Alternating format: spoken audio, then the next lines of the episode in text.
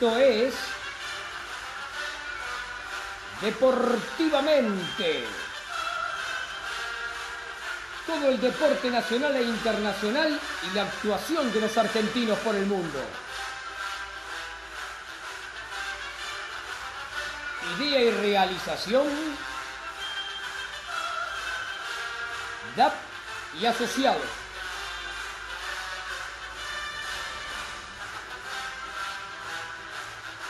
Juegan hoy en Deportivamente Antonella Curatola, Alejandro Molesi, Juan Cruz Españolo, Fabián Simón, Claudio Dilelo, Alan Zafiro, Patricio Pudenti Pasini, Vanessa Insinga, Ariana Isasi, Facundo Lancelota, Yamili Barbosa.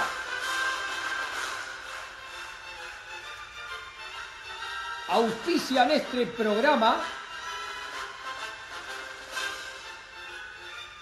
Joribán, diseño gráfico, desarrollo web. En una era donde estar presente es lo más importante, nos encargamos de mostrarle al mundo y dar tu presente. No pase desapercibido, está, sé y mostrate, el mundo te espera. Oribán, diseño gráfico, desarrollo web. Best Phone SRL, la esquina del portero eléctrico. Todo lo que buscas para soluciones en redes en un solo lugar. Voz, datos, imagen y seguridad. Presidente Perón 2999, esquina Ecuador, Ciudad de Buenos Aires.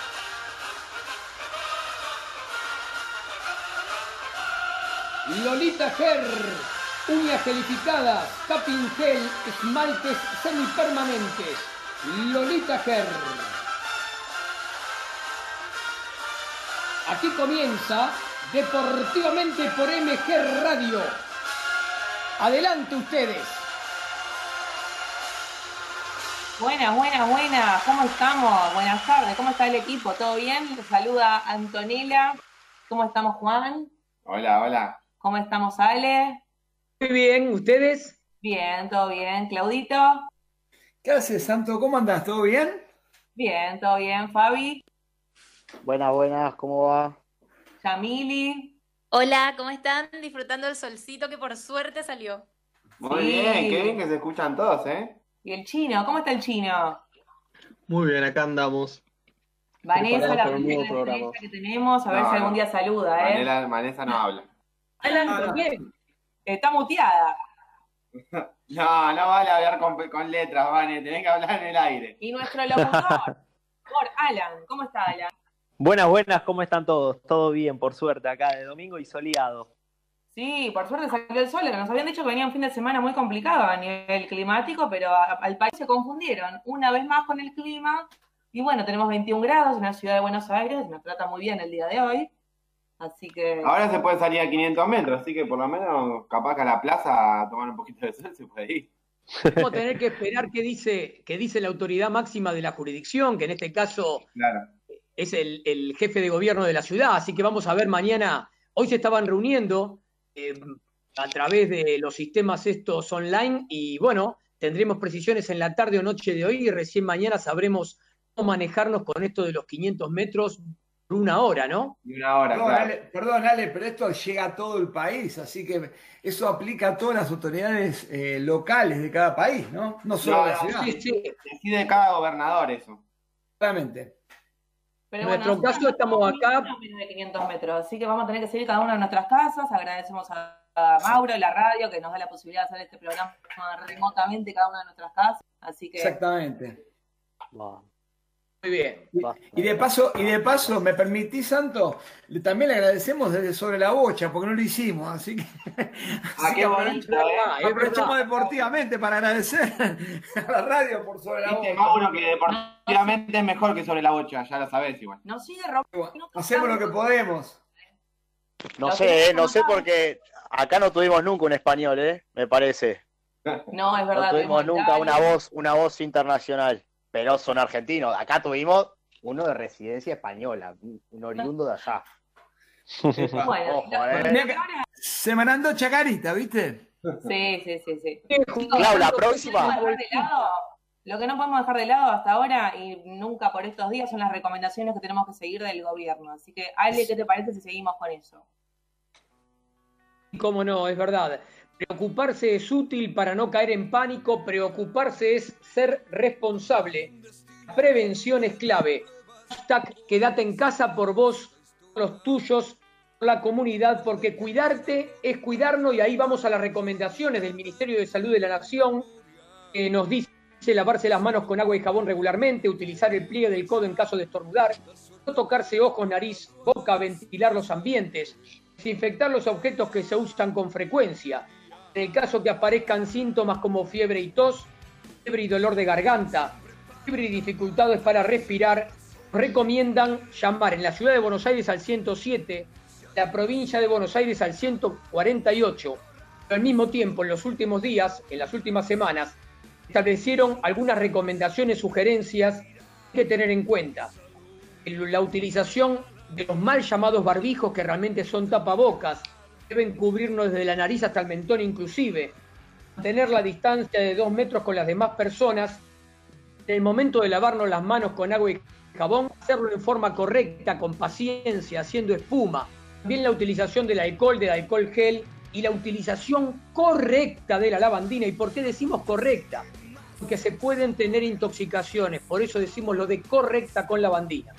Por supuesto que cualquier donación por el tema de la pandemia, que cualquier persona quiera realizar a la Cruz Roja debe entrar a www.cruzroja.org.ar y realizamos recordando que para cualquier tipo de urgencia debemos llamar al 911.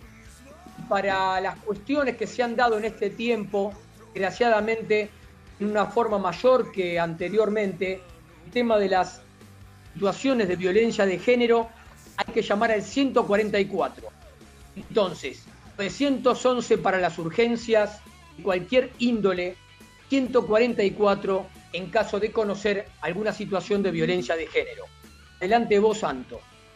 Importante, Ale, todas las recomendaciones y recordar también todas las informaciones que hay ahí dando vuelta, y que, que mucha cada día crece más, más con los números telefónicos en los que comunicarse eh, y las demás recomendaciones. Pero bueno, también lo que es importante es recordar los cumpleaños, ¿no es cierto, Juan Cruz? Cumpleaños de la semana, por supuesto, nunca pueden faltar. Empezamos, me voy a, Tenemos guardar, uno especial. me voy a guardar el mejor para el final. Ahí va. Primero empezamos. 21 de abril. ¿Hay alguna risita que escuché por ahí? No. No, no, no, no. Ah, ¿qué sabés? Yo ¿Qué no- que estoy hablando? No, ni idea. No, no, como nadie contestó, yo te contesto y yo por lo menos no escuché ninguna. Ah, bueno, empiezo con los cumpleaños. 21 de abril, Jennifer Dagren, de atletismo. Eh, Majo Granato, de hockey, también el 21 de abril. Y Rubén Rezola, de canotaje. 22 de abril, el miércoles, Matías de Andrade, de paranatación. El 23 del 4 tenemos muchos cumpleaños, que fue el jueves. Tatiana Ulúa, de levantamiento de pesas. Vanessa Rinque, de bowling. Alberto Lobel, de boxeo. Leandro Botazo, de ciclismo pista. Agustín Bugallo de hockey, Micaela Retegui de hockey y el 25 del 4 Rodrigo Bruera de béisbol y Ricardo Báez de lucha y mi cumpleaños estrella que me la dejé para el final, que fue el 21 de abril, el martes, nuestro querido Fabián Simón, por supuesto. Gracias. Gracias, Juan. Perdón, perdón chicos. Pará, y quiero, quiero agregar uno más. El 25 fue el de Piti de Liga también, de. Bien, Perfecto. bien, bien. Muy bien. Pará, ¿y puedo, puedo agregar un cumpleaños del día de hoy? ¿Sí? Exactamente. Eh, Hoy- Vamos hoy- a decir que, Claudio, sin nombrarlo yo, voy a decir que qué raro que en Liniers se olvidaron. Decilo No, vos. no, pero lo dejé para después para las efemérides. Per- Perdón, pero no era por Liniers. En mi caso era una amiga, una amiga de San Cirano, arquera de San Cirano para Loli Antonelli. Le quiero mandar un beso enorme que está cumpliendo el día de hoy. Perdón, Ale, te, te fallé ahí. Pensé que ibas a hacer un, un pase en alto. Bueno, ahí Juan Cruz, decilo, que es un cumpleaños que está contento Liniers y también la boca. quiero, Yo lo quiero. yo lo Bueno, bueno, lo digo, le iba a guardar para después, pero lo digo ahora. Pará, pará, pará, pará, pará. Vas a hablarle el cumpleaños de un hincha de River, eh, te quiero aclarar nada más. Vamos, adelante. Después Oh. evolucionó y cambió. Evolucionó y cambió, por eso. Eso no se cambia, amigo, usted lo sabe bien cómo es. Pero en ese caso cambió, los nietos lo hacen cambiar, lo hacen evolucionar. Por supuesto, hoy es el cumpleaños del señor Carlos Bianchi, el virrey. Ay, se me cae la baba. El, técnico- que- el técnico más ganador de la historia del fútbol argentino, cuatro Copas Libertadores, tres Copas Intercontinentales y por supuesto el goleador histórico del Club Atlético Vélez Sarsfield con 206 goles. Ahí va.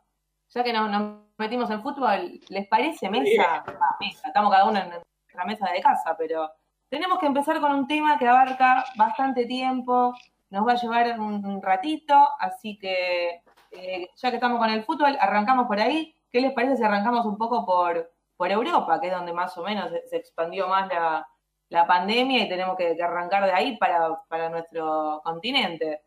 ¿Qué pasa con el fútbol en Europa? Y bueno, tenemos, fueron los primeros donde se suspendieron, por supuesto, porque el virus eh, fue donde más se extendió al principio. Y ahora las, las, los equipos, lo- las ligas de, de Europa están viendo si se juega, si no se juega. los recortes de sueldo. Los recortes de sueldo, hubo un problema con el Chelsea, que la liga inglesa dijo que, que le- los clubes tendrían, deberían recortar un 30% de los jugadores. El Chelsea dijo que no, se armó un revuelo bastante grande. En Holanda, ayer, anteayer, se, se dio a conocer el, el veredicto, digamos, del- de la liga, que dijo que se suspendió, ya quedaron las posiciones como, como estaban y obviamente las, las clasificaciones a, a la Copa Conti- Continental eh, de Europa, tanto Champions como de Euroleague, eh, quedan con las posiciones en las que estaban. ¿Qué opina el equipo? ¿Recorte de sueldo sí? ¿Recorte de sueldo no? Antes déjame decirte, Juan Cruz, que eh, justamente con respecto al fútbol holandés se suscitó una controversia porque la semana previa había dicho que la suspensión del torneo iba a implicar dejar las posiciones del torneo como estaban y otorgarle el título de campeón al Ajax. Sí. Eh, bueno, esto no fue así. La Federación Holandesa de Fútbol decidió que el título quede vacante y si bien el Ajax hubiera gustado salir campeón, pero no protestó tanto, sí protestó el AZ porque con las posiciones tal cual están no tiene forma de clasificar para las copas europeas y ahí sí se Hay otro equipo muy enojado que es el Utrecht también. Exactamente, exactamente, los dos. Cuando hablabas del fútbol inglés, fútbol inglés tiene también una controversia más que fuerte, no se da del punto de vista político, sino del punto de vista económico, porque eh, sabemos que está la liga inglesa separada de la otra liga y si bien los equipos participan de las dos, una es de clubes y otra es de la Federación Inglesa. Pero hay una de las dos agrupaciones que promueve que Wembley sea utilizado para definir el final del torneo, con los 20 equipos viviendo en el complejo de Wembley y jugándose cuatro equipos, cuatro partidos por día del torneo. Pero el otro grupo plantea desde otro lugar que por motivos económicos no tiene que ser así, deberían ser eh, reanudarse el torneo en mediados de junio, cada uno jugando en su localía, pero eso hace que el protocolo que se está realizando hasta ahora en borrador habla de casi 400 personas en cada estadio para el movimiento que se requiere de cada partido, lo cual implica todo un riesgo fuerte. Y por eso digo que hay motivos económicos, además de salud. En este caso no son motivos políticos. Claro. ¿Y quién definirá eso? ¿Sabemos? Y el, el- con el correr de los días se va a ir definiendo, porque sí hay motivos políticos y muy fuertes en Alemania, donde ya se Ah. anunció que el 9 de mayo Sí. va a reanudar el torneo. El, Y el tre- claro. El premier alemán lo, lo anunció, pero la presidenta Merkel no está de acuerdo. Y ahí sí es una lucha no co- económica, pero sí política. Ah, tiene el 30, el 30 de abril va a anunciar a Angela Merkel si le dice que sí o que no al inicio de la Bundesliga.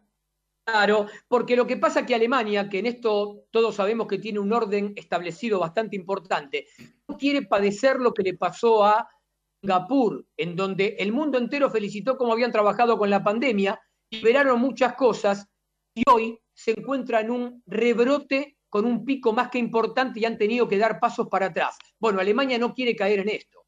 Claro.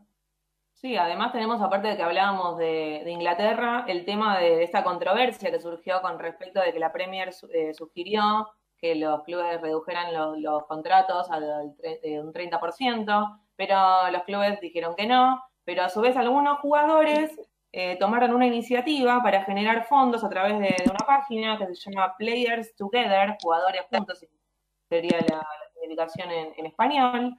Y bueno, tiene que ver con, con reunir eh, fondos económicos, ¿no? Para luchar contra la pandemia. Eh, el lema es ayudar a quienes luchan por nosotros en la primera línea del frente contra el brote del COVID-19. Esta iniciativa la tomaron jugadores eh, totalmente separados de, lo, de, los clubes y liga, digamos que ellos solos eh, tomaron, tomaron esta, este plan para poder seguir adelante, eh, pero que bueno, no todos están de acuerdo porque hay algunos que dije que no a, al tema de reducción de, de sueldos, eh, pero bueno, eso tenemos para el lado. Semanas atrás se dio alguna controversia en ese sentido, después de las declaraciones de Tevez eh, y la respuesta de algunos clubes del ascenso, pero anteriormente a ellos había una iniciativa muy interesante que fue el primer club que la realizó, que fue Racing de Avellaneda, donde los principales, los jugadores con, con principales contratos habían ya dispuesto una reducción en sus ingresos, le habían propuesto al club que primero cobrasen los que tenían menores ingresos, lo cual fue muy bien visto por los dirigentes. Bueno, esta iniciativa que fue tomada por el Licha López y los jugadores más eh, eh, con mayor antigüedad y con mayor prestigio de Racing fue eh, realmente aplaudida por muchos clubes. Después también vino el caso de Estudiantes y otros clubes más, fueron tomando algunas medidas, pero bueno, son cosas que no es fácil tomar un solo camino porque la realidad de cada uno de los clubes es distinta, ¿no? Claro, por eso. Y tampoco se puede tomar una decisión para todos porque hay clubes que la situación económica es mejor, otros que es peor. Eso depende de cada jugador, de cada equipo, obviamente. No, no se puede tomar una decisión general, eso lo tiene que ver cada club. Pero medidas se tienen que tomar porque si no los clubes no van a poder eh, salir adelante en la parte económica, por supuesto. Además, además los sponsors y además la, la televisión, ¿no? Porque los derechos, si, si cortan, ahí se produce un, un, un hueco muy grande en, lo, en, los clubes, ¿no? No sé cómo se manejó eso a nivel de televisión, pero seguramente televisión y sponsors son los mayores proveedores de dinero para que los clubes puedan tener los contratos que tienen, ¿no?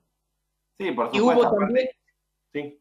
la situación de la FIFA que le giró dinero a la Conmebol, la Conmebol le giró, le giró dinero a cada una de las federaciones, eh, y, y, al mismo tiempo eh, las federaciones, con ese dinero más el dinero que en algunos casos, como pasó en la Argentina, la televisión adelantó, eh, le fue haciendo llegar a muchos de los clubes un dinero. A ver, viéndonos comunicado con algunos dirigentes de clubes del ascenso, sabemos que ese dinero realmente no les alcanza para hacer frente a más que una parte del, mes, del primer mes, del mes de marzo.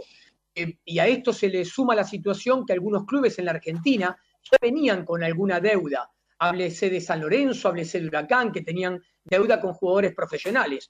No solamente pasó en la primera división, también pasó en clubes del ascenso, donde en Nacional B hubo algunos eh, equipos que ya venían protestando y le venían pidiendo a los dirigentes que se pusieran al día en el mes de enero. Obviamente que no es fácil. La semana esta que pasó hubo reunión de capitanes de primera división el día miércoles, el día jueves hubo reunión de capitanes agremiados con el fútbol del ascenso, pero todavía no se tomó determinación y se estaba esperando los anuncios y el mensaje que ayer brindó el presidente de la Nación, para que posteriormente esta semana la AFA un poco eh, eh, a conocer su posición respecto a cómo sigue esto, ¿no? Claro, sí, sin duda, sí, por supuesto. Los cinco capitanes de los equipos grandes, el otro día en la reunión que vos bien mencionaste, eh, estuvieron de acuerdo en que, en que, la reducción de los sueldos no, no, es lo adecuado para todos los clubes, por supuesto. Eso, pero obviamente todavía futbolistas agremiados no tomó la decisión porque no es algo tan fácil de, de mediar, sino que hay que esperar a ver, obviamente las determinaciones que tomó el presidente ayer y de ahí sacar una conclusión, pero tampoco es fácil habrá que esperar a ver cómo evoluciona todo el tema del coronavirus, por supuesto. Yami, ¿tenemos mensajes?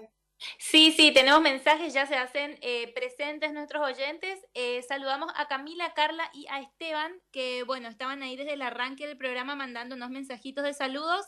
Eh, Ernesto de Urquiza, respecto a este debate, nos dice, bueno, al Newcastle, Arabia Saudita pone toda la tarasca y se queda con el Newcastle. No. Oscar nos dice, Acá se cambió todo. Gimnasia ya tendría que estar en la B si se respetara como estaba el reglamento cuando empezó el campeonato el año pasado. Y bueno, también Ricardo de Valvanera nos dice que menciona un tema no menor, otro de los recursos importantes es la baja de ingreso en la cuota de los socios.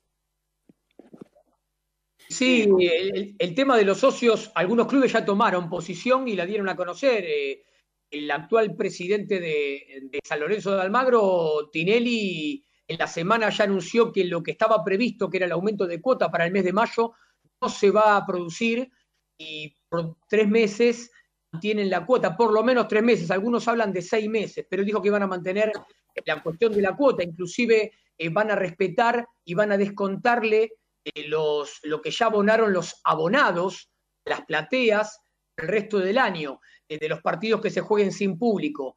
Boca Juniors está pensando otro tanto, River y Racing también. Hay otros clubes que hasta ahora no se han expresado en este sentido, porque sabemos que tienen algunas económicas distintas. No, va a depender un poco de la reunión de esta semana de la AFA, ¿no?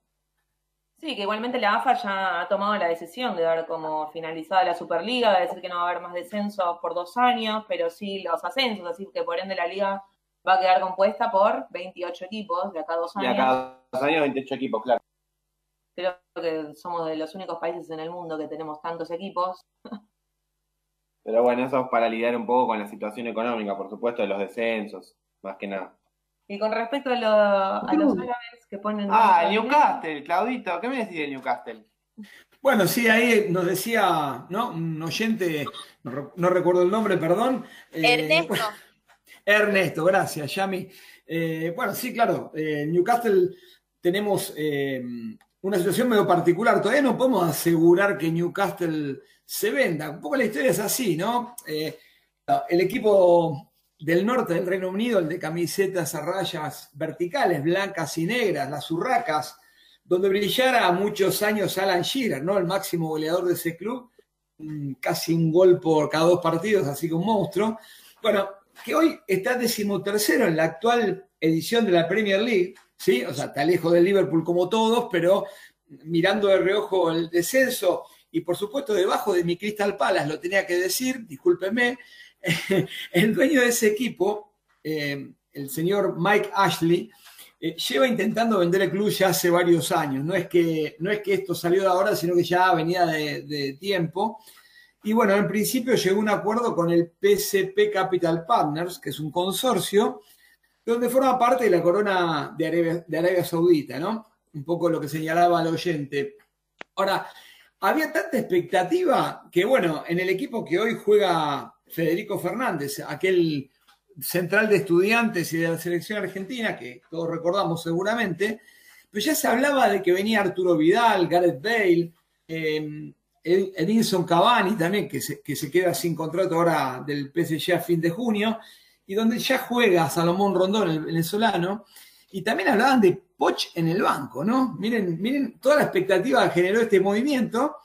Pues claro, todo venía bien hasta que, bueno, se enteraron que el que va a comprar es eh, un príncipe, o participa un príncipe árabe en ese fondo, eh, el señor Mohamed bin Salman.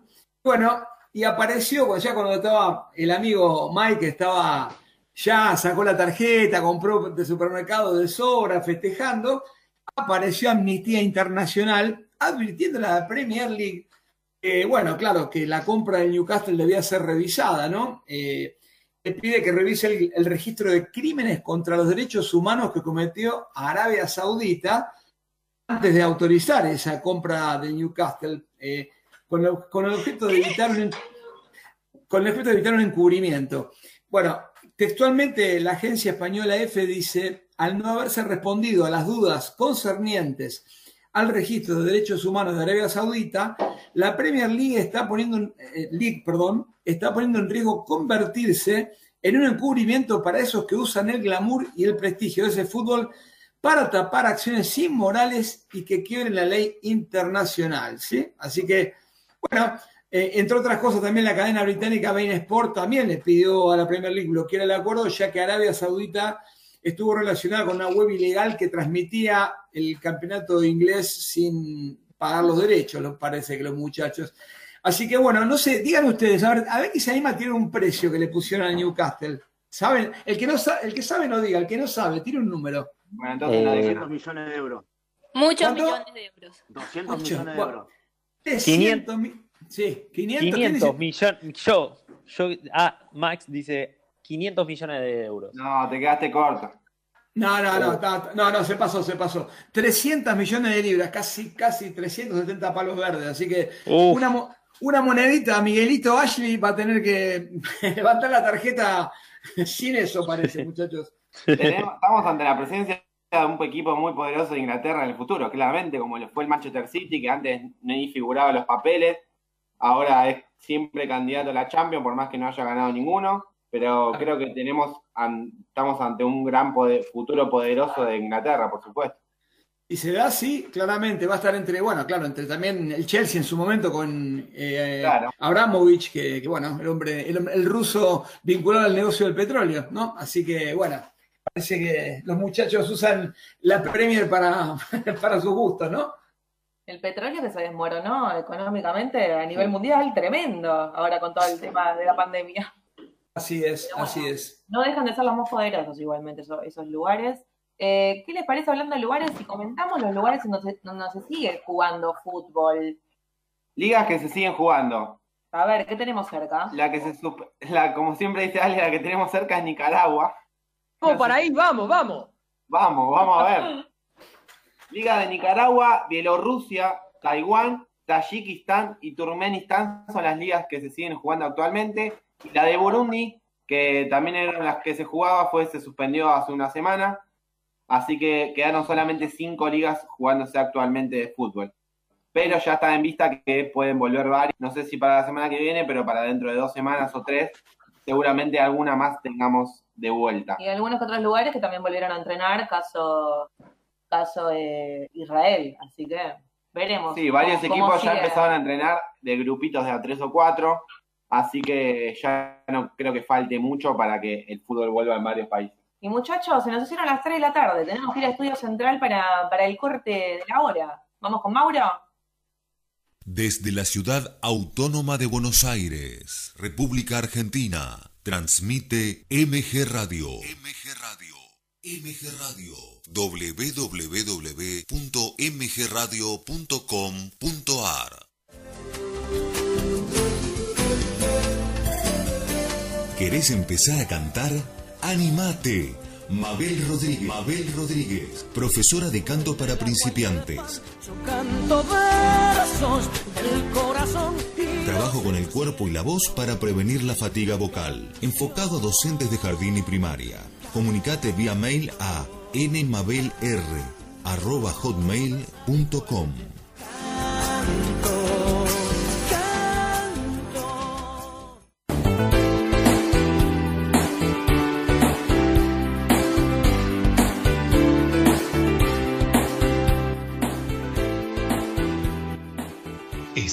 pensando en entrenamiento personalizado? El Círculo de Entrenadores Personales te ofrece un plan a tu medida. Entrenamientos para la salud y para deportistas de alta competencia. Contactanos a través de nuestra página de Facebook, Círculo de Entrenadores arroba Professional Trainer. Círculo de Entrenadores Personales.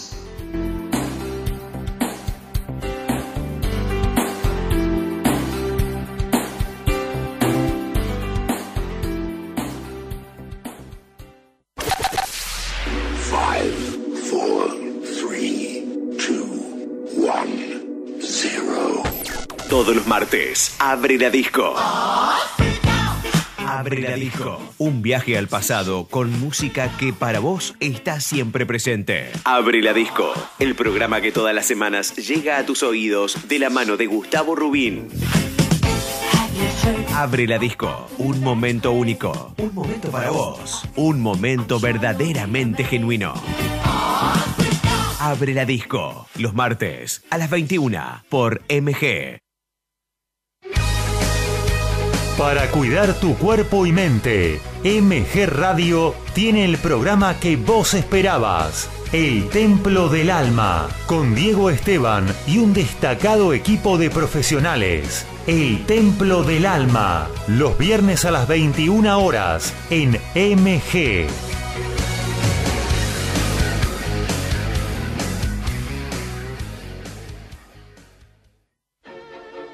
En Generación Memes comentamos sobre esta forma de decir, opinar y pifiarla de lo lindo en las redes sociales. Generación Memes, un poco de luz más allá de la pantalla, con Pablo Mateusi y Bocha Resnick, todos los lunes a las 19 horas por MG Radio. Gaby Giachero te invita a compartir El Picadito. Deportes y buena música. Escuchalo todos los sábados de 11 a 13 en MG Radio, la radio de Villa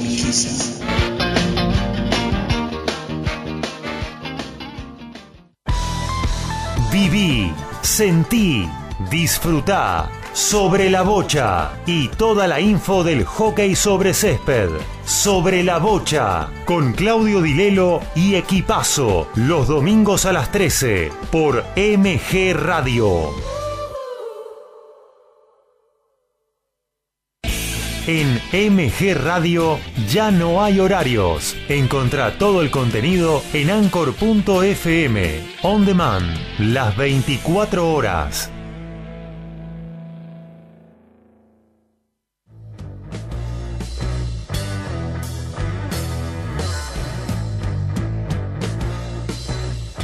Viví momentos genuinos. Viví MG Radio.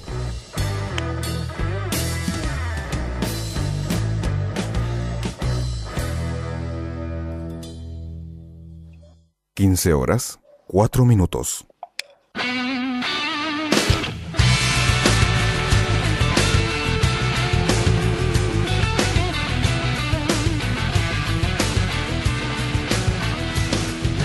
Estamos volviendo en la tarde del domingo de Buenos Aires, deportivamente por MG Radio.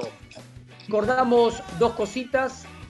Cualquier situación de urgencia, 911. Cualquier situación de violencia de género, 144. No, ¿estás por ahí? Acá estamos, ¿cómo andan todos? ¿Cómo Chino? Vamos a traer hoy un torneo para el recuerdo muy importante para la gente, para, para el mundo del tenis, porque el miércoles 22 de abril se cumplieron 52 años de un torneo que dio paso al comienzo de la era abierta del tenis. Eh, eh, fue un torneo jugado en Gran Bretaña, en Bournemouth, en donde se juntó por primera vez profesionales y aficionados. Profesionales que eran eh, excluidos de los torneos más importantes por el hecho de tener un ingreso a través del, del deporte. ¿Y qué hacían? Estos jugadores, que eran normalmente los mejores, no participaban de los mejores torneos. Entonces, claramente el amateurismo era insostenible porque no se puede tener torneos donde los mejores jugadores no participen. Entonces se decidió, se cedió y se realizó el primer torneo en donde los ingresos fueron eh, redistribuidos eh, a través de, los participantes. Eh, Roswell eh, venció nada menos que a Rod La- Laver en la final y tuvo un premio de mil euros por, por- el primer puesto. Y por el lado de las mu- mujeres hay una particularidad, que Virginia Wade ganó el torneo, pero rechazó el premio por de por miedo de quedar eh, manchada por haber eh, eh, cobrado a través del deporte. Fíjense eh, el miedo que tenían también los deportistas, eh, porque este era un tema bastante eh, polémico en el momento y ahora es algo impensado para nosotros. Bien, Sí, Chino. perfecto. Agrego, agrego algo, un datazo, bueno, un datazo, pero una información del tenis. Datazo. que, ma- que mañana empieza el Master 1000 de Madrid, el primer torneo virtual de la historia del tenis. No sé si no es el primer torneo virtual, uno de los primeros de la historia del mundo del deporte, pero sí el de la historia del tenis. Van a estar Nadal, Murray, Zverev, Goffin, en el Peque Schwarman, Isner, entre otros, muchas, muchas glorias del tenis, no glorias, sino glorias actuales del tenis. El, jue- el juego va a ser el Tennis World Tour de la PlayStation 4. Ese va a ser el juego elegido para, para dicho torneo. Y mañana va a empezar hasta el 30 de abril. Cuatro días de torneo. Ale, Ale ya me mandó un WhatsApp diciendo que va a estar prendido ahí siguiendo todo, todo el torneo, que, que le gusta la modalidad. Sí, sí, seguramente, pero ya que estamos con tenis, dos cosas cortitas antes de que Alan empezó a precalentar que entrase en unos instantes. Vamos, Ok, ok. Vamos.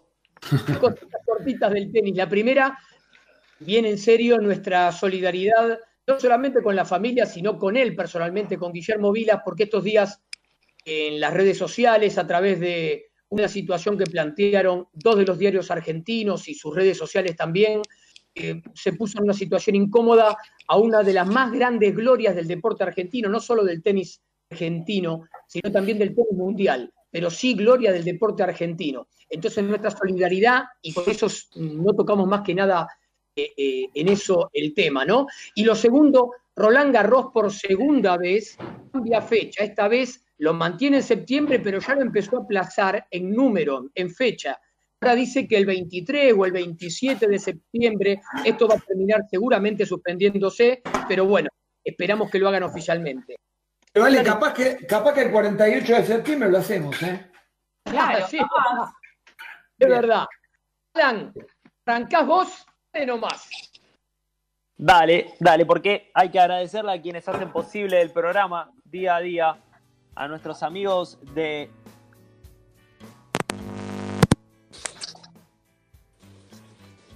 ver. Puta madre, los perdí, boludo. Hola, hola, ¿escucha? Bueno, a veces hay conexiones. Eh, bueno, continuamos igual, si no, con los mensajes, Yami. La puta madre, amor, se me cerró el, el mail, boluda. La puta. Mauro.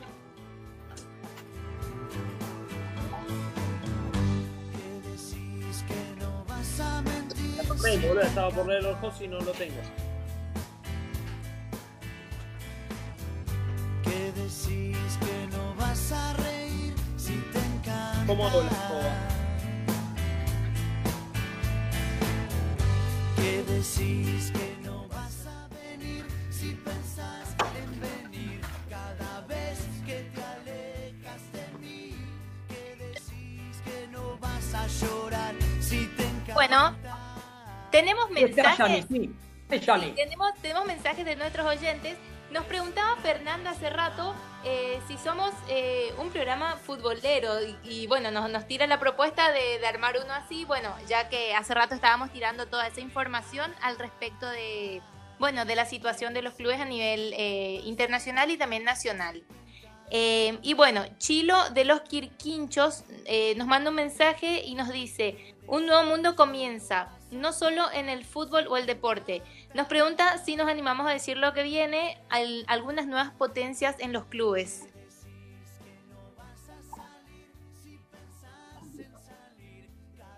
Y sí, por ejemplo, ya, ya dijimos el Newcastle que pensamos que va a ser una potencia, pero eso no sé si tiene mucho que ver con el tema del virus, sino que un jeque árabe va a comprar el club y va a poner toda su fortuna al alcance de, de las compras de, las de la institución, ¿no? Sí, aparte, yo opino, me parece que va a tener que ver más con lo económico. Quien, quien tenga el dinero me parece que va a poder salir adelante más rápidamente, por lo menos. Después, eh, obviamente, tardará un par de años en acomodarse todo, todo a, a nivel internacional incluso. Incluso, incluso lo podemos llamar al jeque a ver si quiere bancar deportivamente, ¿por qué no? Claro, gran idea, Claudio, me gusta. Y además hacemos como nos, nos proponía Fernanda, a ver si lanzamos otro programa además de Deportivamente y lo dedicamos exclusivamente al fútbol. Vamos a tener todo auspiciado. Bueno, ahí lo que tenemos que hacer es hablar con la producción de DAP para ver si nos banca un programa de fútbol. Nos gustaría también, ¿no? Sí, claro. Igual- Igual, igual eh, tanto vos, Ale, como Fabián no entienden mucho de fútbol, pero, no- pero está bien. sí. No, yo, yo Estaríamos la única, no, yo la, yo la única condición que pongo es que no seamos como en Argentina, que nada más se le da bola a la primera división. Si vamos a usar fútbol, vamos de primera división al Federal C. Muy bien. Muy bien, San Telmo ahí para ponerlo. Muy bien para informar de San Telmo. No, Defensores de Belgrano, vale, mejor. Una categoría, una categoría más arriba, estamos segundos, es otra cosa. Aguante de ese, aguante. Gracias, Clau. Sí, señor. Le hablan con los avisos. Ahora sí, ahora sí, era para crear un poco de expectativa, para que todos se prendan ahí a la radio y dicen que este programa está hecho gracias a nuestros amigos de Joribán, diseño gráfico, desarrollo web, en una era donde estar presente es lo más importante, nos encargamos de mostrarte en el mundo. No pases desapercibido. Está, sé y mostrate. El mundo te espera. El sitio web es www.joriban.com.ar. También hay que agradecerle a nuestros amigos de Best Fund SRL, la esquina del portero eléctrico. Todo lo que buscas para soluciones en redes, encontralos en un solo lugar. Presidente Perón, 2999, esquina Ecuador. Atenta Yami, atenta Vane, atenta Anto. Nos auspicia también Lolita Ger. Uñas gelificadas, capping gel, embaltes semipermanentes. El WhatsApp más 54911 3 757 2809. Repito, más 54911 3 757 2809. Lolita Ger. Todo lo que buscas para practicar hockey césped lo tenés en Mason Hockey Argentina. Sí, Mason Hockey Argentina. Para saber más, entra a su sitio web www.masonhoargentina.com.ar. Con respecto a, a Lolita Ger, me parece que acá ya con esta cuarentena, tantos días encerrados, uno de ustedes se puede pintar las uñas también, ojo. Sí. Ale, no sé por qué nombraste a Anto y a Yami, que yo y a Vane, ¿no? Yo no me puedo hacer las uñas en Lolita Ger. Pueden, y pueden ir a hacerse los pies también. Imagino que estarán un poco en, en otro estado después de tantos días. Juan, yo no creo que a vos, Juan, yo no creo que a vos te dure mucho abajo los tres palos, ¿eh? No, está complicada. Me parece que me parece que vas a vas a poner plata y no te va a funcionar. Me parece. Volvemos con dos auspiciantes más. Alan, vos con uno y yo con otro. Dale. Bueno, dale, entonces les vamos a agradecer también a los muchachos de Deporte Argentino Plus. Toda la información y la actuación de los deportistas argentinos en el ámbito nacional e internacional la encontrás en Deporte Argentino Plus. Realizamos con RNI Consultores Independientes, equipo especializado en telecomunicaciones, energía, medio ambiente y seguridad social.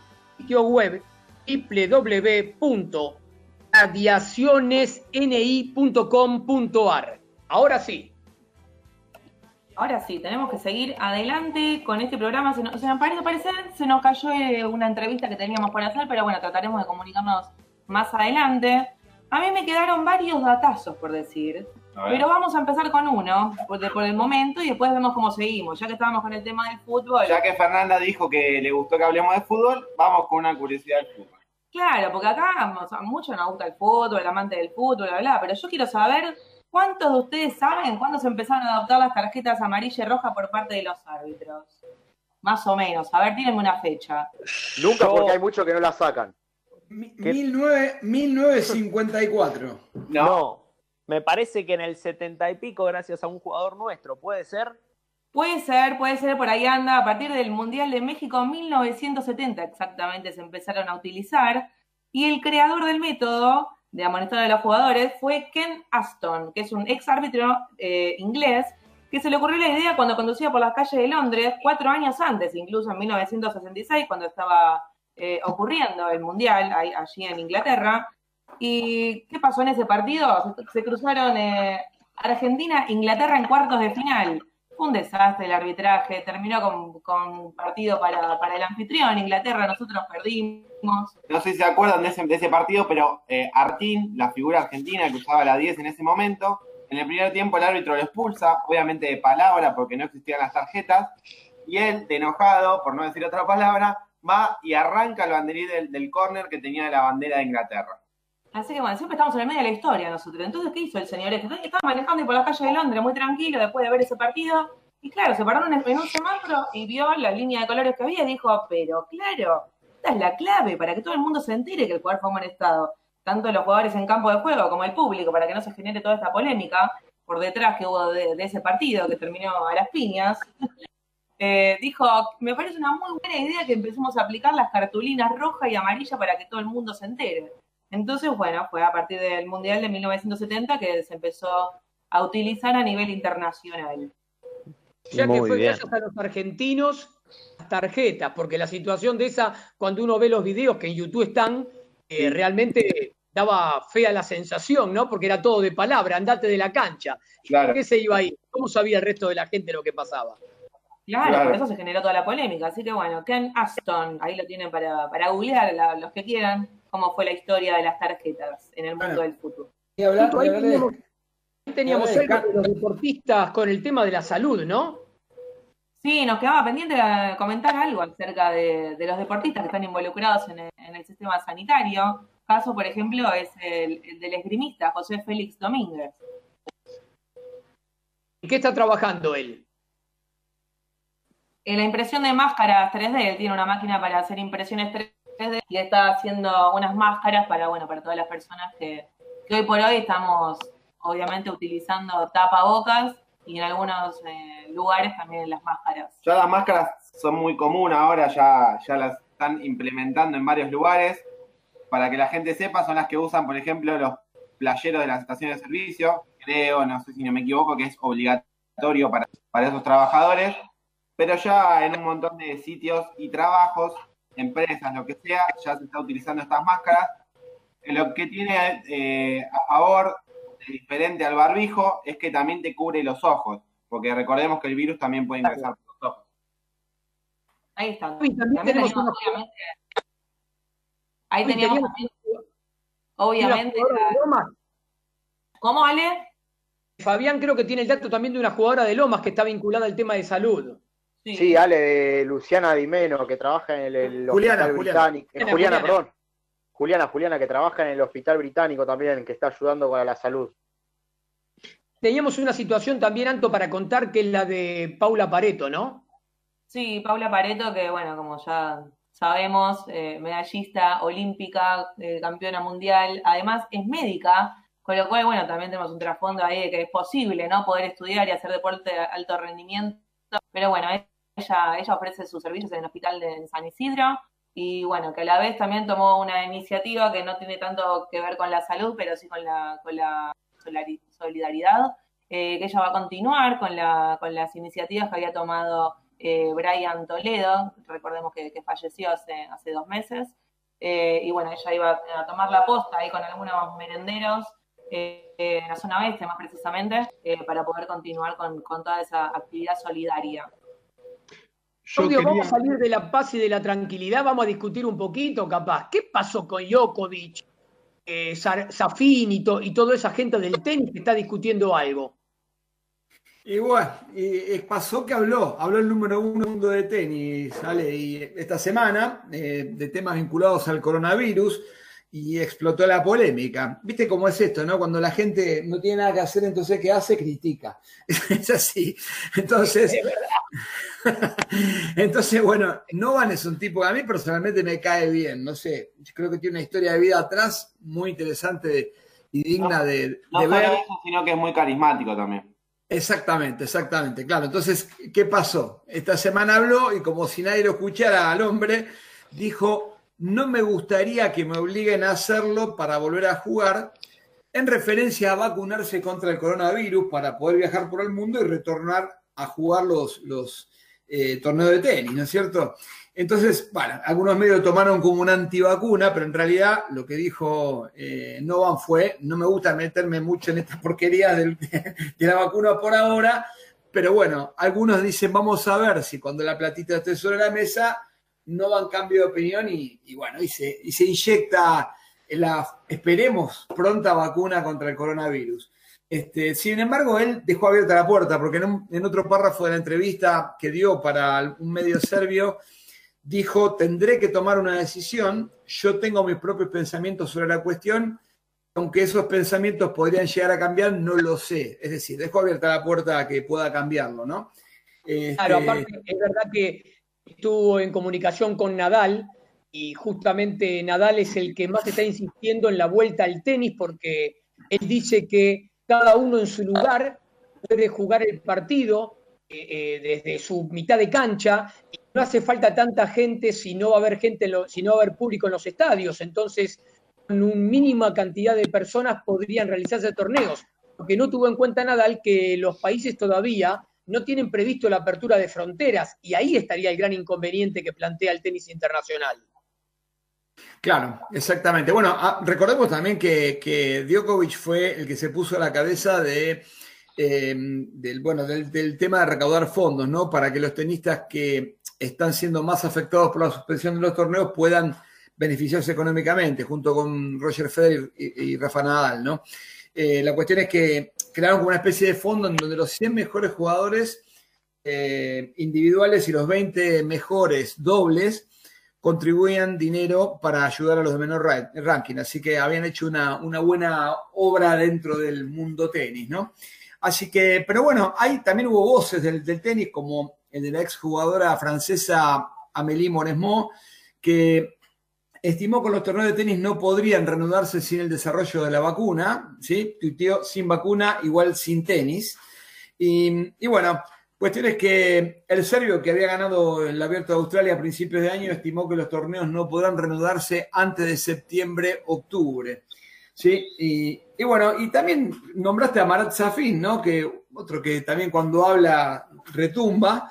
Polémico. Eh, sí, señor. El ruso habló de una teoría conspirativa del coronavirus al afirmar que la situación estaba preparada y lo que se está, lo que está ocurriendo, perdón, es que el objetivo de esto es vacunar a las personas con microchips, ¿no? Así que, bueno, habló también, hizo referencia a que Bill Gates ya lo había anunciado en 2015 y dijo algo así como que yo no creo que Bill Gates sea un adivino, como que ya tenía alguna información.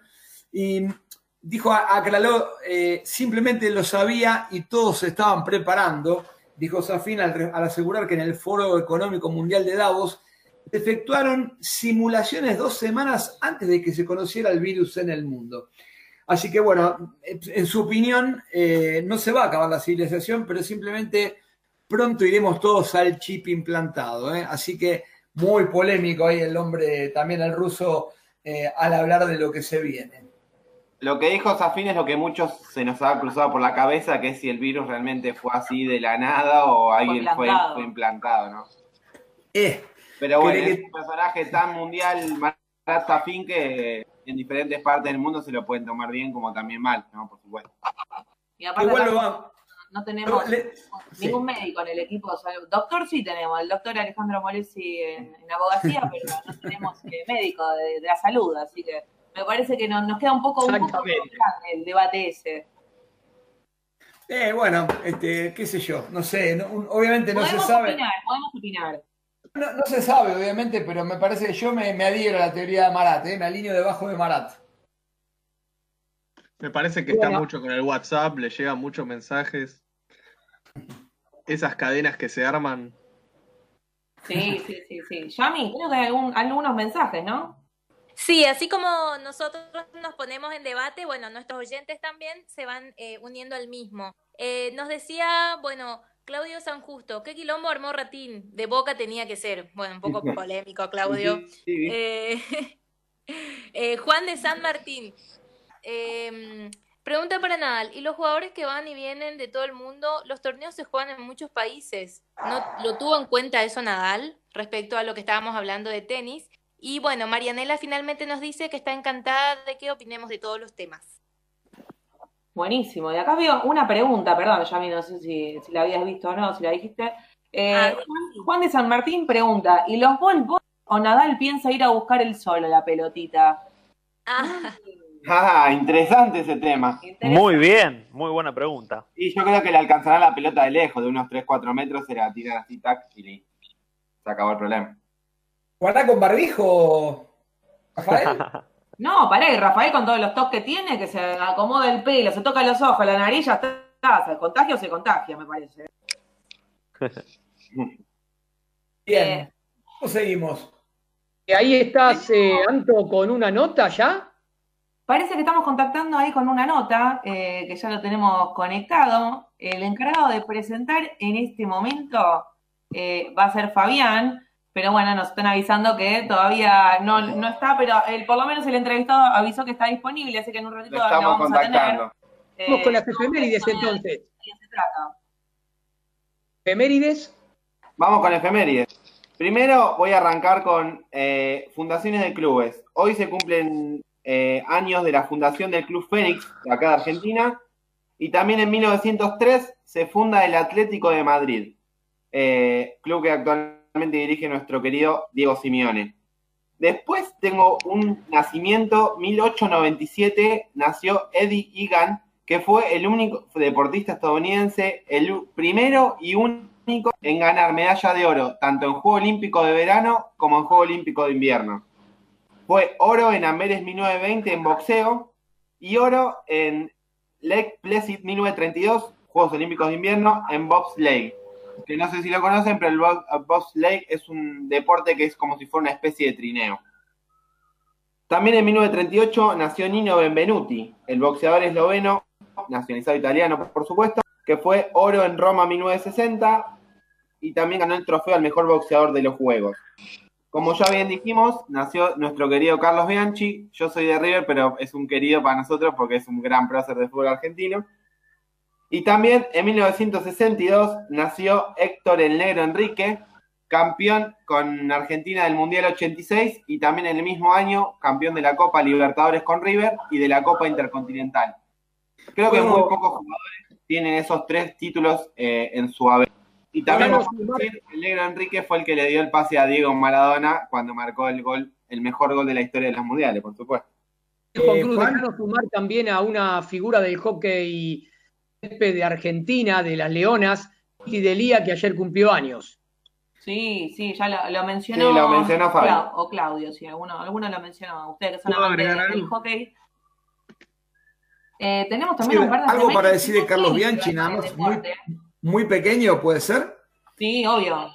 No, decía, y para cerrar un poco la idea, eh, cuando preparé aquello de Amadeo Carrizo, el, el programa que, bueno, que se dio su, mentalmente su partida de este mundo, está diciendo que él iba desde chico a verlo atajar a Amadeo para mejorar su, su técnica de definición, ¿no? Así que eh, mirá vos cómo, también cómo atamos una cosa con otra, ¿no? Sí, claro. Eh, tenemos que. Ahora sí, Fabi, llegó tu momento. Eso.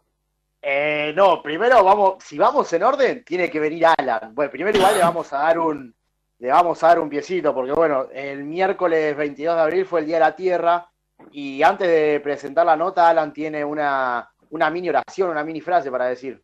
Así es, es una frase muy linda, muy real y, y es para compartirla con todos nuestros oyentes. Y dice así, mucha gente pequeña, en lugares pequeños, haciendo cosas pequeñas, pueden cambiar el mundo. La frase se atribuye a Eduardo Galeano. Excelente, Alan. Muy buena. Y con eso me estás dando el pie para presentar eh, a uno de los hijos de un campeón olímpico que consiguió el oro en Río 2016 en, en vela junto a Cecilia Carranza Sarioli. Eh, este hijo de este gran deportista consiguió también la medalla de plata en los Juegos Panamericanos de Lima 2019 junto con su hermano Klaus, también en vela. Eh, y aparte consiguieron el oro en el trofeo Princesa de Sofía en Palma de Mallorca, en España, en el año 2018. Eh, ¿Por qué lo traemos a él acá? Bueno, eh, justamente nombramos el Día de la Tierra y bueno, un día navegando junto a su hermano en el Río de la Plata, sacó del agua una bolsa de residuos y de ahí se produjo un clic en su cabeza. Desde ese día se dedica a organizar limpiezas en ríos y playas para el cuidado del medio ambiente. Está con nosotros Yago Lange. ¿Cómo anda Yago? Buenas tardes. Hola, ¿qué tal? Gracias por la llamada. No, por favor, gracias a vos. Eh, bueno, nada, como bien dijimos, fue el Día de la Tierra y bueno, queremos conocer un poco de eh, cómo fue tu iniciativa para con el medio ambiente y, cómo, cómo fue ese momento al ver eh, nada, esa bolsa de residuos y, y que siempre los deportistas que entrenan en agua, ya sea canotaje, vela o lo que sea, nunca tienen el eh, lugar en condiciones como para entrenar su disciplina. Sí, eh, como decís, eh, es algo muy evidente que, que el agua cada vez está más contaminada, sobre todo de muchos productos que consumimos en el día a día.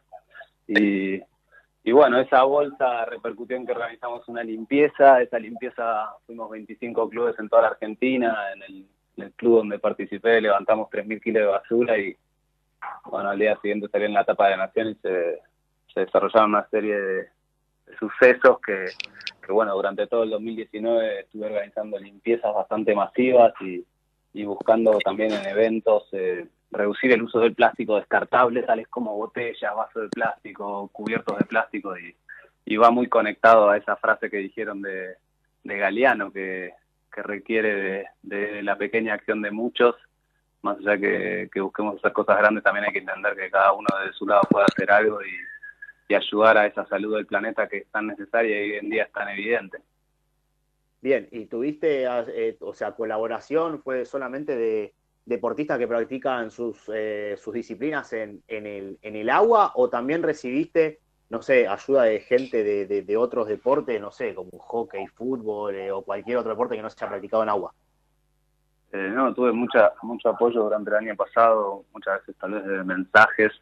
Eh, con Brian Toledo me hablaba bastante, él me quería ayudar, después eh, en el rugby, en el hockey, en el fútbol todavía no, pero, pero sí en, muchísimos deportes, eh, sobre todo también después de los Panamericanos, cuando eh, col coleccioné toda la botella de plástico que usé durante esos 10 días y hice el número estimado que eran cerca de 25.000 botellas solo de, de, los representantes de vela y ahí eh, muchísimos atletas me escribieron diciendo que también habían visto esa barbaridad y, y nada, la verdad que el deporte unido por una buena causa tiene, tiene una voz muy fuerte y, durante el año pasado no, diría que fue algo deportivo, fue, fue más bien comunitario y, muy lindo el, la sensación de estar haciendo algo entre todos y por un bien común y no era por Iago Lange o por, era, era por todos. Hola Yago, ¿cómo estás? Eh, mira, el momento que, que, estabas navegando en el Río de la Plata, como bien dijo Fabi, encontraste la bolsa de basura. Quiero saber qué se te cruzó por la cabeza y cómo fue que arrancaste con esto. ¿Cuál fue el primer paso? ¿Por dónde empezaste?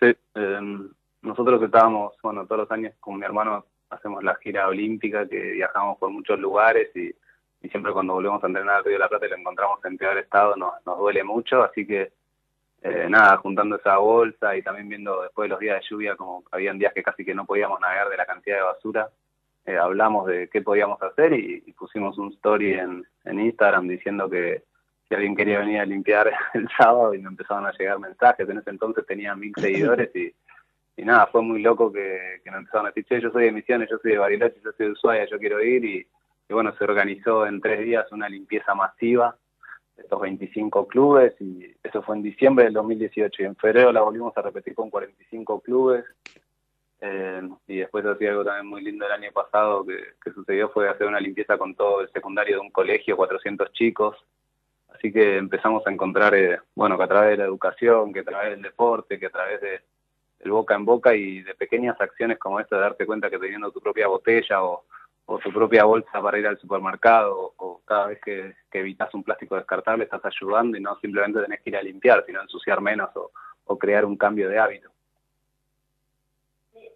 Buenas tardes, Alejandro Molesi te habla, ¿cómo te va? Hola, ¿qué tal? Ya, te quería consultar acerca de esto. En este tiempo que vos eh, llevas con esta movida más que importante, estamos hablando de organizaciones no gubernamentales. ¿Alguien desde el punto de vista oficial importa el gobierno si es municipal, eh, provincial o nacional? ¿Se comunicaron con ustedes como para hacer algo distinto en esto y meter algo de este tema en los colegios? Sí, sí. Eh, no solo en los colegios, los colegios, bueno, se, eh, se, contactaron varios colegios conmigo, ahora estamos viendo la forma de dar, desarrollarlo a modo virtual, esta educación, estos conocimientos, esta información, y sí, se, se puso en contacto mucha gente, eh, la verdad que es increíble el apoyo de, de todos por, por intentar hacer algo para, de nuevo, para la naturaleza. La verdad que se, se frenó todo como a todos con este con esta situación, pero encontrándole ahora pensar y mucho tiempo para desarrollar estas ideas y llevarlas a cabo cuando, cuando podamos salir de nuevo y ver de qué manera seguir eh, con estos valores y estas, este espíritu de cuidar la naturaleza, sinceramente. Yago, ¿cómo estás? Eh, te saluda Yami Barbosa, te quería hacer una consulta al respecto, bueno, de ustedes eh, como deportistas que tienen que convivir todo el tiempo en el ambiente de, del agua, digamos, tienen que estar ahí. ¿En algún momento eh, fue contraproducente para la salud de ustedes estar entrenando ahí, estar todo el tiempo ahí? Bueno, te lo pregunto porque mm, si hubo casos, al menos en otro deporte, en wakeboard, en que hubo momentos en los cuales los deportistas ni siquiera podían entrar al agua del nivel de contaminación que tenían. ¿En algún momento ustedes, eh, como te, eh, bueno, te repregunto, ¿fue contraproducente para ustedes el estado del río? Sí, nosotros encontramos, eh, esa situación varios días cuando, sobre todo los días después de lluvia, las, pensá que las alcantarillas están conectadas con el, con el río, entonces toda la basura que ves en, el, en la ciudad, mismo toda la, la contaminación de los autos, los aceites que van liberando, cualquier cosa que pueda haber en la calle, eso con la lluvia va por la alcantarilla y va al río, así que hemos visto situaciones, muchos días de dolor de panza también. Se habla de que las defensas se acostumbran o se ponen más fuertes, pero, pero sí vimos eh, la contaminación a flor de piel y nos afectó claramente. Claro, por eso, te, o sea, eh, después cuando ustedes terminan de entrenar, obviamente ese contacto que tienen con el agua, que también toman algún tipo de medida, ¿cómo, cómo hacen después, el después, digamos, de, de, de estar ahí? Sí, no, el chiste entre nosotros es que ya generamos las defensas para estar en esos lugares, Claro. pero por ejemplo ha sido un caso muy presente, fue en Río 2016, en toda la previa, eh, muchas veces la bahía de Guanabara estaba tan contaminada que eh, chicos de la misma disciplina de otros países se tuvieron, terminaron en el hospital. Eh, y sí, es una realidad que nos afecta y que, y que las estadísticas y un poco los científicos dicen que vienen a peor, ¿no? Que para el 2050 se espera que si seguimos a este ritmo van a haber más plásticos que peces en el océano. Y también eh, hay otra, otra información bastante importante que dos de cada tres respiraciones de oxígeno vienen del océano. Siempre nos hablaron que los bosques eran los que nos daban ese oxígeno, pero está comprobado que el océano transforma ese dióxido de carbono en, en oxígeno que es necesario para respirar, así que es muy importante darnos cuenta que, somos parte de esa polución en el planeta, de, de ese desgaste de energía y de recursos que no está dando abasto y que hay que tomar medidas. eh, muchas son sencillas realmente. Por ejemplo, el otro día, eh, la típica, les hago la pregunta cuando uno se toma unos mates y le sobra el agua en el termo, la mayoría de gente estoy seguro que me dice que la tira así nomás. Y, y esa agua se puede reutilizar y poner de nuevo en la pava para calentar el agua, ¿no? Son esas pequeñas acciones que uno se da cuenta de, che, yo lo puedo hacer y yo estoy ayudando y, y bueno, arranca por ahí y empieza a indagar cada uno qué puede hacer para, para mejorar esto. Bien, y ya te quería leer por último eh, algunos mensajes que tenemos eh, de nuestros oyentes eh, para vos. Nos decía eh, Luis de Flores que con esto del Día de la Tierra también hubo una mejora en el aspecto ecológico del riachuelo en esta época de la cuarentena. Hace una acotación diciendo que si cada uno cuidara el medio ambiente como su casa, todo estaría mejor. Y bueno, Oscar también eh, te felicita por esta iniciativa, nos dice que sos una gran persona y un gran deportista. Muchas gracias y, creo que sí, que está siendo bastante evidente en esta cuarentena y ah, lo triste de todos es que estamos encerrados y que no podemos salir a disfrutar o con nuestros amigos, nuestras familias, pero, pero es evidente eh, que está mejorando el aire, que están mejorando los ríos, los mares, bueno, la naturaleza en sí. Eh, la idea es que, que no debamos estar encerrados para que esto suceda y convivir con la naturaleza y ser amables con ella y respetarla, ¿no? Hay que entender que, que cada uno forma parte de algo en conjunto y, bueno, hacer eh, que esto nos ayude a tomar conciencia y ser más responsables con el ambiente, ¿no? Hace unas semanas eh, habíamos leído una nota en donde vos decías que a partir de, de este trabajo que realizás con el cuidado de la tierra y de la naturaleza, cambiaste también tus objetivos como deportista. ¿Qué deportista sos hoy? ¿Cómo te, cómo te ves vos como deportista luego de todo esto que decís que te ha cambiado? Sí, a, a mí me cambió mucho personalmente. eh, bueno, la competencia es muy interesante y hace a uno desarrollar a niveles personales muy altos y a nivel equipo y la exigencia y las ganas de mejorarse, eso lo aplico hoy en día en, en todas estas campañas, pero me doy cuenta que, que esos resultados de los que antes estaba focalizado no, no, no son mi, mi principal motivador hoy en día y hoy en día pienso mucho más en la salud, de- sobre todo en los ríos y en las aguas que navego por, por el futuro, ¿no? Porque me doy cuenta que la oportunidad que tuve de chico de poder eh, disfrutar el río, hoy en día las nuevas generaciones no la tienen y, quiero cambiar eso, ayudar a cambiar y que seamos la comunidad náutica responsables de un cambio y la comunidad que, todos los que quieran ser parte de ese cambio, eh, nada, formar un equipo, ¿no? Y ya existen esos equipos y bueno, a nivel deportivo eh, fue un palo bastante grande no haber clasificado a Tokio, estamos como suplentes y bueno, replanteándome objetivos. A corto plazo me veo como un activista y, y ojalá futuro pueda volver al deporte también, pero, pero hoy en día mis prioridades cambiaron. Tiago, te vuelvo a hacer una pregunta Fabi. Eh, yo ahora te tiro un poquito más para el, para el lado deportivo. Eh, bueno, antes dijimos que bueno, lo- los títulos que conseguiste ahora en los últimos tiempos fueron junto con, con tu hermano Klaus. Eh, o sea, competir con- junto a tu hermano, ¿cómo es ese, esa convivencia en plena, en plena competencia deportiva y qué significó para ustedes el, la plata panamericana en Lima 2019. Sí, la, la experiencia con mi hermano fue muy buena. En Río quedamos séptimos para esta campaña para Tokio, estábamos muy fuertes, llegamos a estar tercero del ranking mundial. Nos comimos un palazo muy grande en, en no conseguir en las etapas clasificatorias la, el, el ticket a los juegos, fue esos palos como deportista que realmente te marcan y que te, bueno, que te golpean mucho, pero también ahí hay mucho aprendizaje y, la plata en Lima eh, nos dolió porque éramos candidatos al oro, teníamos los recursos y la capacidad de lograrlo y, bueno, nos ganó el equipo brasilero, eh, pero también orgulloso de haber logrado una medalla para Argentina y, a la larga cuando empezás a tomar distancia te das cuenta de los logros deportivos que obtuvimos con Klaus, de haber ganado un torneo internacional, varios podios, eh, bueno, muchas de las experiencias, no solo a nivel resultados, sino a nivel rendimiento del proceso, eh, nada, súper contento de toda esta etapa y, y bueno, queda el gusto amargo de no estar ahora mismo clasificado a Tokio, pero, pero también muy contento de esta etapa de, de poder hacer algo por, por cuidar todas esas aguas que navegué y como comunidad náutica generar un cambio. Yago, ¿cómo estás? Te saluda Antonella. Hola. Eh, te quería consultar acerca de que con todo esto de la cuarentena y el impacto positivo que tuvo so- sobre la tierra, e imagino también so- sobre el agua, eh, ¿cómo vos seguís dando eh, iniciativa a todo esto de- desde tu casa? Eh, ¿podés plantear charlas me- mediante alguna plataforma con algunos colegios o chicos? Eh, que también tenemos entendido que los chicos son los que más se suman también a esta iniciativa, más que la gente grande. Sí.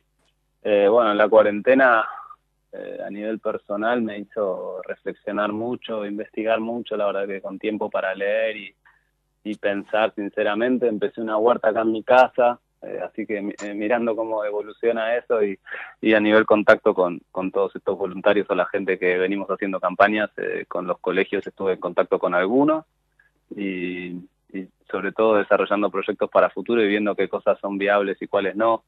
Eh, y sí, muchos contactos, estuve un par de charlas estas de vivos de Instagram en algunas plataformas, eh, pero también estoy en una etapa que, que estoy yendo para adentro y, pensando mucho, ¿no? Porque hablamos de este impacto y, y qué, cuáles son los impactos que podemos generar eh, verdaderos, reales y que, y que haya un cambio, así que desarrollando esas ideas.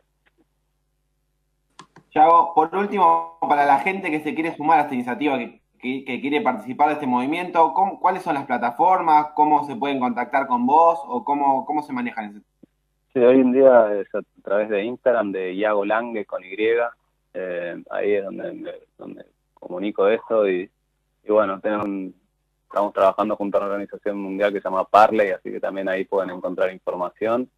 Eh, y hoy en día el, el desafío es para mí lo más importante del día es, es la salud de, todos nosotros, cuidarnos, estar en casa y, y protegernos.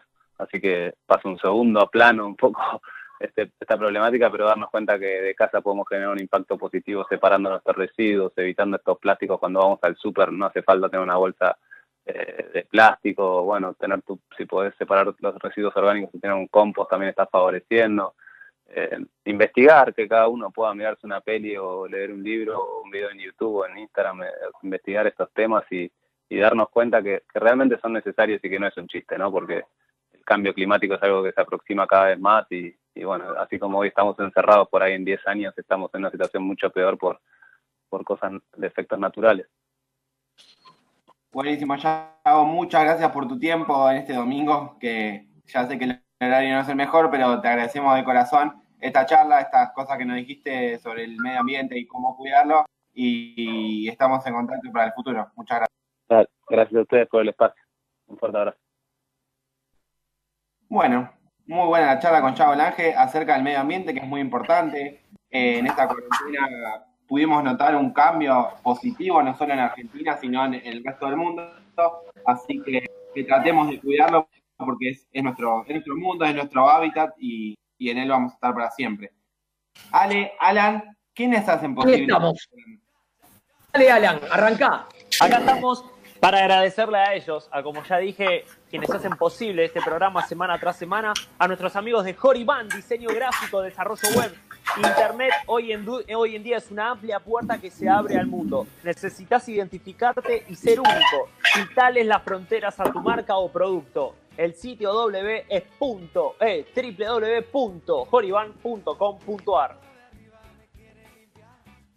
También a nuestros amigos de Best Fund SRL, la esquina del portero eléctrico.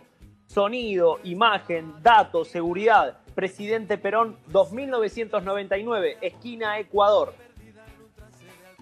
Y para todos, todas y todes, Lolita Ger, uñas gelificadas, capping gel, esmaltes semipermanentes en Facebook. Buscalo por L-O-L-Y-T-A-G-H-E-R. Lolita Ger. Mason Hockey Argentina. Puntas, bolsos, palos, equipos de arquero, accesorios. Encontrá todo esto en Mason Hockey Argentina. Su Facebook, Mason Hockey Argentina. También a nuestros amigos de Deporte Argentino Plus. Reportajes, crónicas, notas, fotos, estadísticas, todo eso y mucho más. El www.deporteargentinoplus.com Y finalizamos con los auspiciantes del programa Deportivamente por MG Radio, PNI Consultores Independientes, especializado en telecomunicaciones, energía, medio ambiente y seguridad social. www.radiacionesni.com.ar ¿Terminamos de cocinar por ahí? Hay alguien cocinando, hay alguien que va a comer tarde. no, yo ya comí, ¿eh? Ya aviso nada más.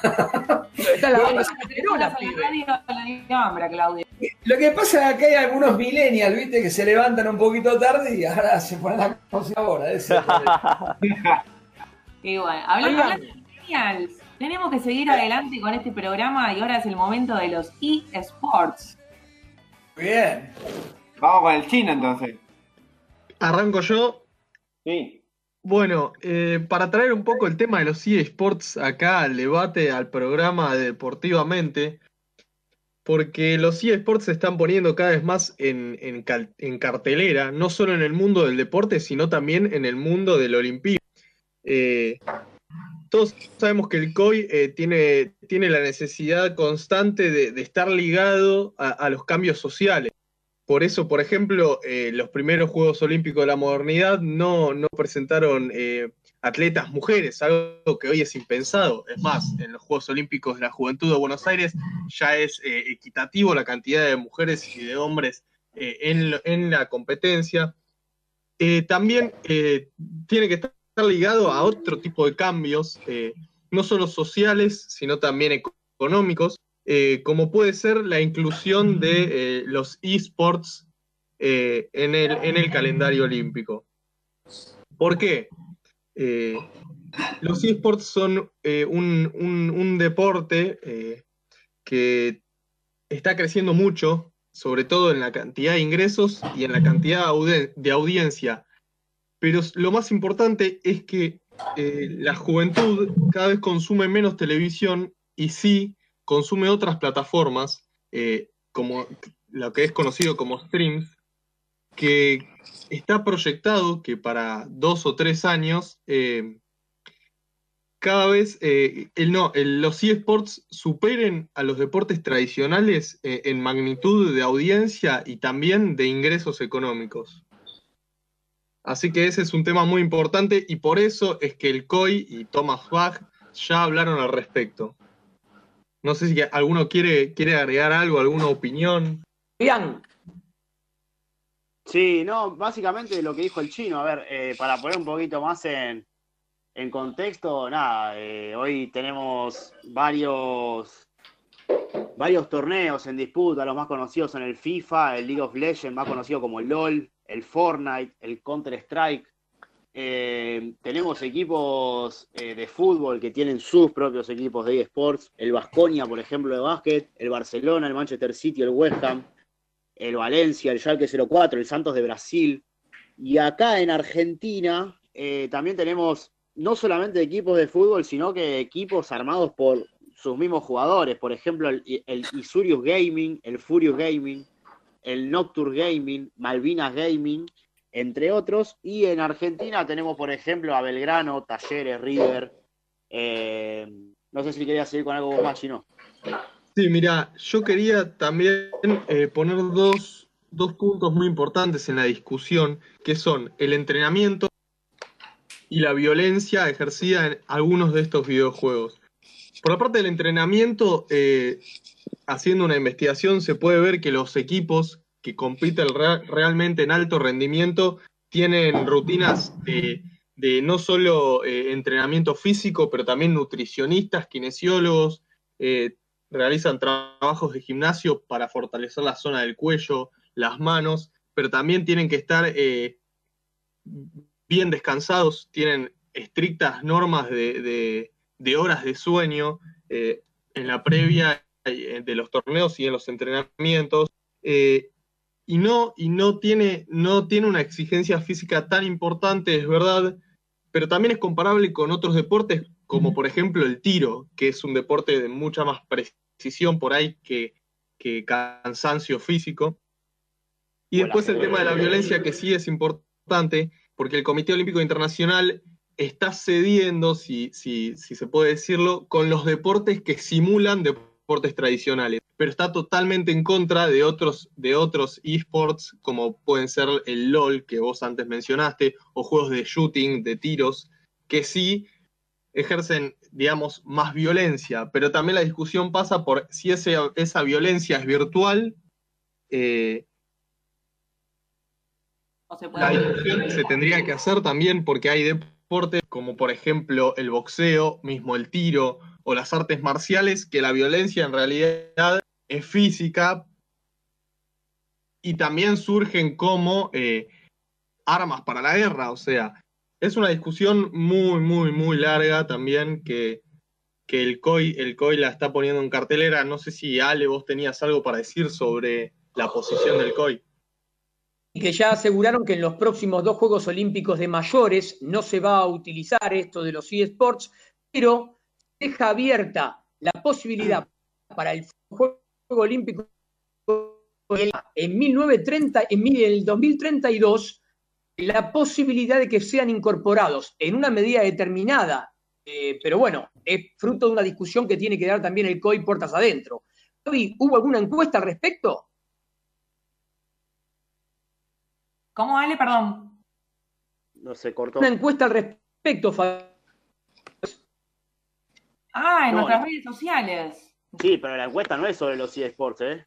La encuesta fue Todavía sobre no el llegamos. nuevo. Claro, Pero bueno, igual, igualmente me parece que todo esto algunos nos quedamos muy atrasados. Yo me quedé con el Family del Sega, chicos, discúlpenme. Aparte, toda la vida estuvo dem- demasiado abocado a, lo masculino, a los juegos estos. Y con respecto a eso, Yamili nos trajo eh, una columna al respecto que tiene que ver con Mujer Destacada, que esta vez va a ser, eh, obviamente, enfocada en los eSports, ¿no es cierto, Yami? Exactamente. Bien, y continuando con el, como, como les decía, continuando con el tema de los eSports y me parece que Claudio sigue cocinando ahí de fondo. No, no fui yo. No fui yo. Bueno, no, para acotar eh, lo, que, lo que relataba el chino, eh, a nivel mundial, sí, si bien eh, la participación de mujeres es baja, eh, quien lidera el cupo femenino en los deportes electrónicos es Corea del Sur. En total, eh, globalmente, la participación de mujeres en los esports es del 22%, es realmente todavía muy baja. Pero bueno, hoy eh, les traigo, les presento a la, a la mm, primera y mayor referente del gaming femenino. Ella es eh, Ana Oliveras, eh, su alias sigue siendo Anouk, así eh, la siguen sus más de 7000 fans en Twitter y en Instagram. Ella es de nacionalidad española y tuvo su debut en el ambiente del gaming en el año 1998. Sin embargo, su debut no fue como jugadora, ya que en ese entonces no era muy bien visto que las mujeres desarrollen, digamos, o jueguen alguna partida de algún juego. Ella integró un equipo en el 98, pero de secretaria. Ella, lo, ella se encargaba de gestionar eh, las necesidades que tenían los jugadores para los torneos, pero bueno, y eh, en base a esto ella también pudo sacar una ventaja de esto, ya que ella se fijaba, eh, además de las necesidades de los jugadores, también las estrategias propias que cada uno de ellos tenía para, bueno, ganar las partidas de los juegos. Eh, entre sus logros se destaca la creación del primer equipo femenino a nivel global del juego Counter-Strike, que es eh, su fuerte, digamos. Ella es pionera en los gaming, pero bueno, el juego en el que, en el que más éxito tuvo fue en el desarrollo del Counter-Strike. También fundó el primer club de eSport en España en el año 2014 bajo el nombre de Atlantis, que un año después eh, se fusionó con el actual club Vasconia, que bueno, vio realmente la, gran repercusión que tuvo eh, este equipo Atlantis en el 2014 y ofreció eh, que los jugadores de Vasconia se fusionen con el Atlantis para, bueno, seguir ganando eh, los torneos. También creó la primer Nation Cup femenina, dando un empujón enorme al sector femenino dentro de los videojuegos, donde muchas competidoras de toda España pudieron demostrar por primera vez sus habilidades. También fue la primera mujer en competir en un equipo afuera de España de manera profesional, llevando su talento a Alemania en el año 2000 y siempre en su juego más fuerte en el Counter-Strike. Eh, durante seis años trabajó como Lead Team Quality Tester en Nintendo. Ella era la que testeaba todas las nuevas, eh, los nuevos lanzamientos que iba a tener esta empresa y bueno, le daba el pulgar arriba o el pulgar para abajo. Eh, su temperamento luchador y competitivo también la posicionaron en los últimos 20 años en el top 1, top 3 y top 5 del mundo consecutivamente eh, en el Counter-Strike siempre. Aclaro porque, bueno, como nombramos varios distin- distintos tipos de juegos, eh, Anouk, eh, ella estaba involucrada en, en varios juegos, pero bueno, su fuerte siempre es eh, el Counter-Strike. Finalmente, en el 2017, fichó como Product Manager de los esports de toda la Liga Master de España y también es la directora de todas las ligas nacionales de eSport a nivel nacional. Eh, ella se encarga en estos, en estos torneos no solamente de, de organizar todo, sino captar futuros talentos en dichas ligas para luego recomendar que estos talentos sean fichados en los clubes eh, de eSport. Eh, sus roles en los eventos van mucho más allá también de ser una simple casa talento. Ella también fue capitana, fue coach y team manager de varios clubes que han solicitado su asesoramiento. En medio de todas estas funciones también, ella brinda eh, charlas y conferencias al respecto de todo, eh, de toda la experiencia y todo el éxito que ella tuvo dentro del rubro. Eh, y bueno, finalmente cuando eh, se encuentra lejos de todos estos eventos, también eh, ella tiene un espacio en el diario El País de España, donde se encarga de crear contenido online sobre recomendaciones, novedades y críticas al respecto de los nuevos productos que van saliendo en el mundo del gaming. Ella hizo en más de una ocasión declaraciones a que sus logros se deben a que nunca se puso límites por ser mujer y que nu- y nunca se olvida destacar el trato que recibió en su casa, que ella dice que nunca fue sexista, entre comillas. Eh, algunas de sus palabras más importantes fueron, cuando algo te apasiona, lo haces y ya está. Y este tipo de cosas funcionan por pasión y no por dinero o lo que representes. Ella se mantiene firme en la postura de que los, en que Perdón, ahí estoy. Ella se mantiene firme en la postura de que en los esports ocurre bastante esto que ocurre en el deporte convencional, que se arrastra el hecho de que la mujer tiene que esforzarse mucho más para conseguir visibilidad por su trabajo y que esto sea reconocido.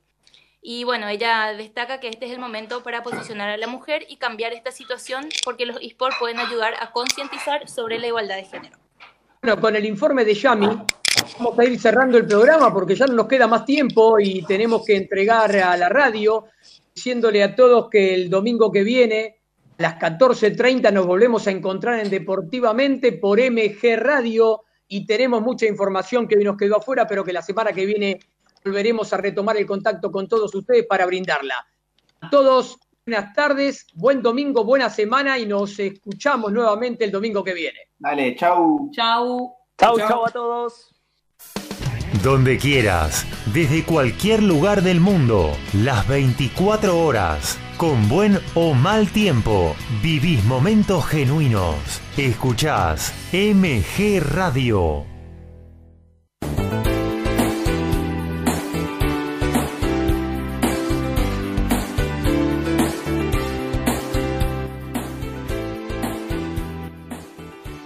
Pensando en entrenamiento personalizado?